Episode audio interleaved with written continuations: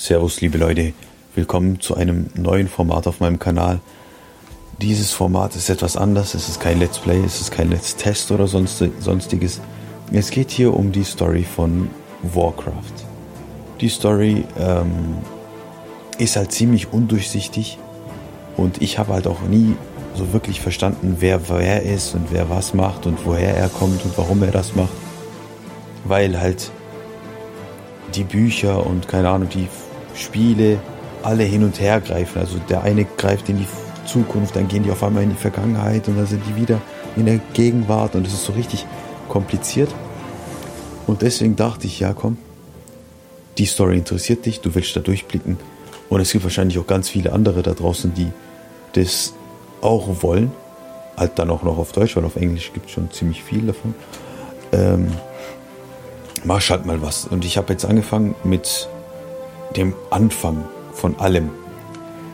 Und ähm, das, also meine Quellen sind meistens dann Items in WoW, die dann irgendwelche Bücher sind oder sowas, die man irgendwo findet. Dann gibt es noch ähm, die normalen Bücher, also die wirklichen Bücher. Und die Spiele selbst. Und noch ein paar Comics und sowas. Und die kamen aber erst später raus, die Comics. Äh, ja, fangen wir einfach mal an mit dem Anfang von allem. Der Anfang von allem wird beschrieben in einem Buch. Und das Buch ist so ein ähm, Item. Ich weiß aber nicht, wo man das findet und ich weiß auch nicht mehr, ob das eine Quest ist oder so, ob man es irgendwo findet. Auf jeden Fall heißt es The Titans and the Shaping of the Universe. Und dieses Buch erzählt halt von der, äh, von der Entstehung des Universums, wie man, ja, wie man es wohl unschwer erkennen kann. Also das ist so, dass die Welt oder eher das Universum halt ein, eine Herkunft hat, die umstritten ist, so wie bei uns jetzt. Es gibt die Leute, die sagen, es ist nach einer großen kosmischen Explosion entstanden. Und dann gibt es auch noch die Leute, die sagen, es, da ist eine große Macht dahinter, halt sowas wie ein Gott halt. Aber was man da weiß, ist, wie die Planeten in dem Universum zu dem werden, was sie sind, wie, wie sie Leben bekommen.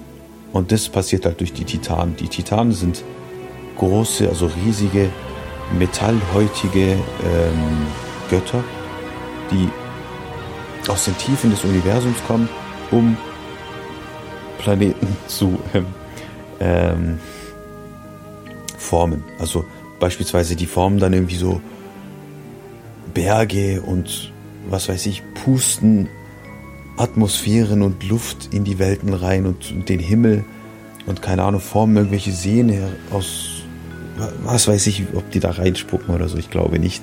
Macht nicht viel Sinn, wäre richtig eklig. Irgendwie machen die das halt und ähm, diese Titanen sind halt nur so lange auf der Welt, bis sie ein also Leben auf dieser Welt geschaffen haben. Die kommen zum Beispiel, sagen wir, ein Titan kommt auf eine Welt, formt es und dann kommt eine, äh, also dann entsteht halt eine primitive Rasse, weiß, weiß ich, Menschen. Und er gibt dann die Verantwortung für diese Welt diesen Menschen oder dieser Rasse und geht dann weiter auf, auf den nächsten Planeten. Und es gibt ganz viele Titanen und die haben, die geben zwar diese Verantwortung für die Welt weiter, aber die beschützen die auch. Also die beschützen die vor äußeren Einflüssen. Und der größte und der wichtigste äußere Einfluss, von dem in diesem Buch die Rede ist, ist ähm, sind die Dämonen aus dem Twisting Nether. Also, äh, warte, warte, warte, warte, warte, warte.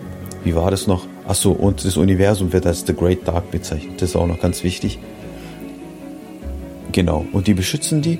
Und um die zu beschützen, haben die Titanen halt ähm, so eine Sekte gegründet. Das, ist, das nennt sich das Pantheon. Und das Pantheon ähm, ist halt die Vereinigung von allen und die haben sich halt das Ziel gesetzt, dass sie das Universum lebenswert machen und dass sie ähm, alle Planeten schön formen und so. Und die haben schon mittlerweile, also zu dem Zeitpunkt, zu dem das Buch da geschrieben wurde, hunderte von Millionen Planeten geformt und bevölkert und sowas.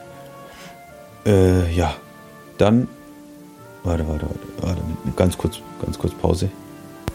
Okay, und jetzt, jetzt bin ich wieder da. Äh, der Twisting Nether ist halt eine Dimension der Magie, die die Planeten so, wie soll ich sagen, die verbindet die Planeten miteinander.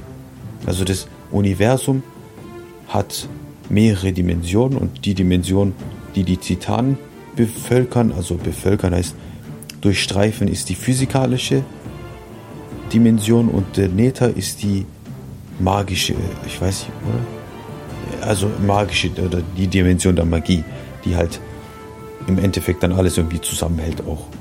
Und in diesem Nether gibt es halt richtig viele Dämonen, das sind böse, das ist einfach, da leben die Manifestationen vom Bösen und von Wesen, die sich das Ziel gesetzt haben, das Leben ein für alle Mal zu beenden auf dem kompletten Universum und äh, die Energie, die diese Lebewesen haben, zu verschlingen. So, und um dieses, um diese Wesen aufzuhalten, hat halt dieses Pantheon ähm, die, deren stärksten Krieger ausgewählt. Der stärkste Krieger, also der stärkste Titan von allen, das ist Sargeras. Vielleicht habt ihr von ihm schon gehört. Also der, ich denke, der ist schon ziemlich bekannt. Der ist ein Titan mit, aus bronzener Haut, ähm, der einfach richtig, ja, ich, ich weiß nicht, wie ich es beschreiben soll. Der ist als übel so ein lieblicher Typ, ja. Also lieblich heißt, der ist voll der Nette. Er ist nobel, ja, so, so, genau, nobel. Nobel war das Wort, das ich gesucht habe. Und der ähm, erfüllt dann halt tausende Jahre seine Pflicht und über diese tausenden Jahre kommen dem zwei verschiedene große Dämonenrassen entgegen. Diese Dämonenrassen sind also einmal die Ereda, das sind, ähm, das sind so, ich weiß nicht mehr, wie die heißen. Das sind irgendwie teuflische Zauberer, die Hexenmeisterzauber auf ihre Opfer an, einwenden, anwenden und die dann zu Dämonen machen. Und so zerstören die halt die Welten und machen dann halt, die vermehren sich halt richtig hart so gesehen, weil die halt übelst aus jedem Gegner halt ein Mitglied machen von ihrer eigenen Rasse. So, und diese, achso, und dann gibt es noch die wie heißen die? Neth, Neth, wie heißen die, wie heißen die? Nephrasim oder Nephrasim, Nathresim, Nathresim, genau. Also, das sind die, äh, was sind das?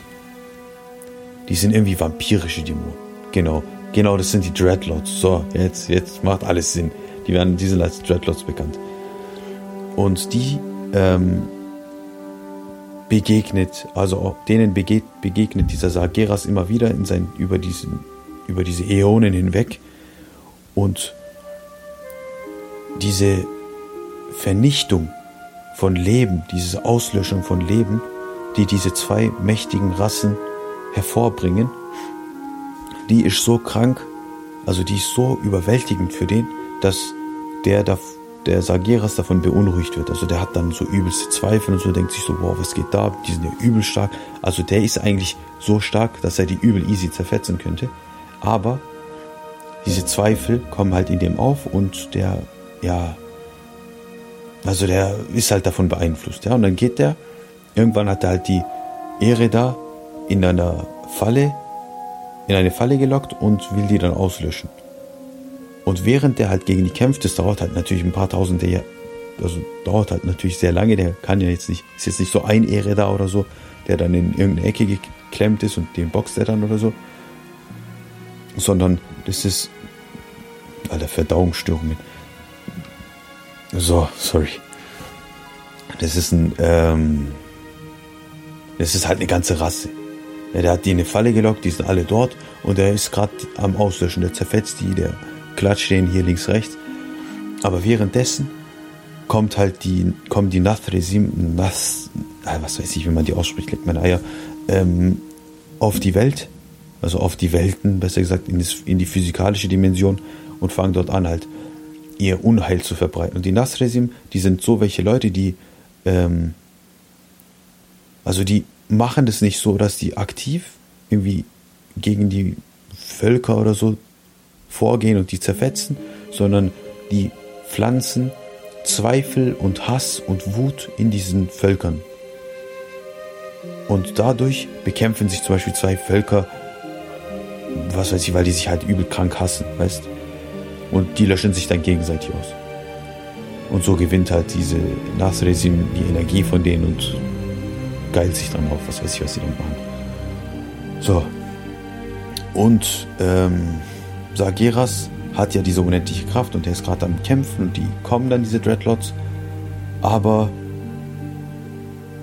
äh, Sageras muss dann halt diese Ereda loslassen, so gesehen, aus, seine, aus ihrer Falle und muss dann zurück, um die Nasresim zu be bekämpfen. Und er geht dann dahin und kämpft so richtig hart gegen die, aber weil die halt diese Fähigkeit haben, Zweifel in den in die Leute zu pflanzen, Zweifel, äh, also Zweifel, Hass und keine Ahnung was, also so richtig negatives Zeug in den zu pflanzen, ähm, hinterlässt es halt seine Spuren an dem.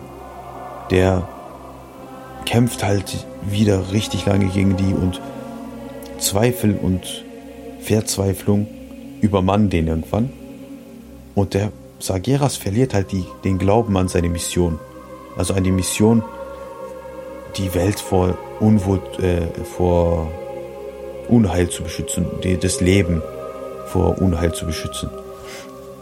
Und der wendet sich dann gegen das Pantheon. Auch wenn alle Titanen dem sagen, hey komm, äh, wir kämpfen dafür und dafür, sei stark und so, das, das, also bei dem ist da schon alles gelaufen. Und das bringt halt nichts. Die versuchen dem zwar Mut zu machen, aber es stößt halt irgendwo auf taube Ohren. Es kommt halt bei dem nicht an und Sageras geht dann los, verlässt die Titanen und sucht seinen eigenen Platz im Universum. Dem seine Verwirrung wird halt dann irgendwann mit der Zeit so groß, dass der den Rest seiner noblen Art verschlingt und das Einzige, was zurückbleibt, ist halt, ist halt Hass im Endeffekt.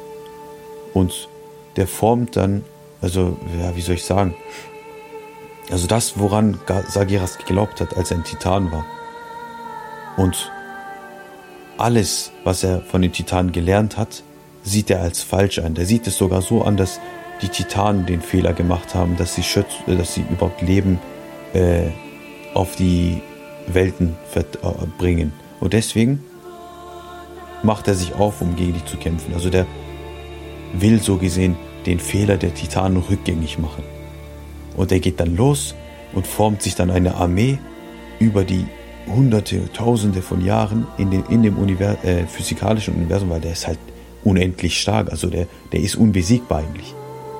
Ja, also nur psychologisch haben die den so beeinflusst. Ja, ja, ich weiß nicht, wie ich sagen soll. Äh, ja. Und er formt dann halt seine Armee und der hatte ja die äh, Ereda bekämpft und die Nasresim und der hat beide, also der hat die zwar ausgelöscht größtenteils, aber der hat auch voll viele von denen einfach gefangen genommen und irgendwie eingesperrt und sowas. Und der sagt sich dann halt irgendwann, ja komm, ich mach, äh, ich rede mit denen und die sagen dem dann so, hey, wir helfen dir, wir dienen dir, wenn du uns freilässt. Der lässt sie dann frei, der lässt dann beide Rassen frei und wählt sich dann aus, nur aus den Ereda zwei ähm, Leute, also zwei Dämonen, die seine Armeen leiten sollen. Der eine ist Kil'jaeden, Kil'jaeden der Betrüger, der äh, im Universum halt suchen soll äh, nach den stärksten Kriegern und so, die seine Armee leiten und die seine Armee stärker machen. Äh ja, und der soll, also der Kil'jaeden soll halt so gesehen Rekruten sammeln. Der andere, der zweite ist Archimond. Also Archimond oder keine Ahnung, wie man den ausspricht. Den kennt ihr wahrscheinlich auch. Den, jeder, der irgendwie Warcraft 3 gespielt hat, kennt den. Der ist einfach dafür da, die Armeen zu leiten gegen die Leute, die sich gegen Sagiras Armee aufstellen. Und ähm, Kil'jaeden geht halt daher und sucht sich vampirische Schreckensfürsten, die der dann zu seinen Sklaven macht. Und diese vampirischen Schreckensfürsten sind halt Nasresim im Endeffekt und die äh, sind dann halt seine persönlichen Agenten und gehen halt auf Welten und beschmutzen die so gesehen und machen diese Welten dann denen unterwürfig. Und der erste von diesen Schreckensfürsten, also der allererste ist Tichondrius, der Verfinsterer, den kennt ihr vielleicht auch.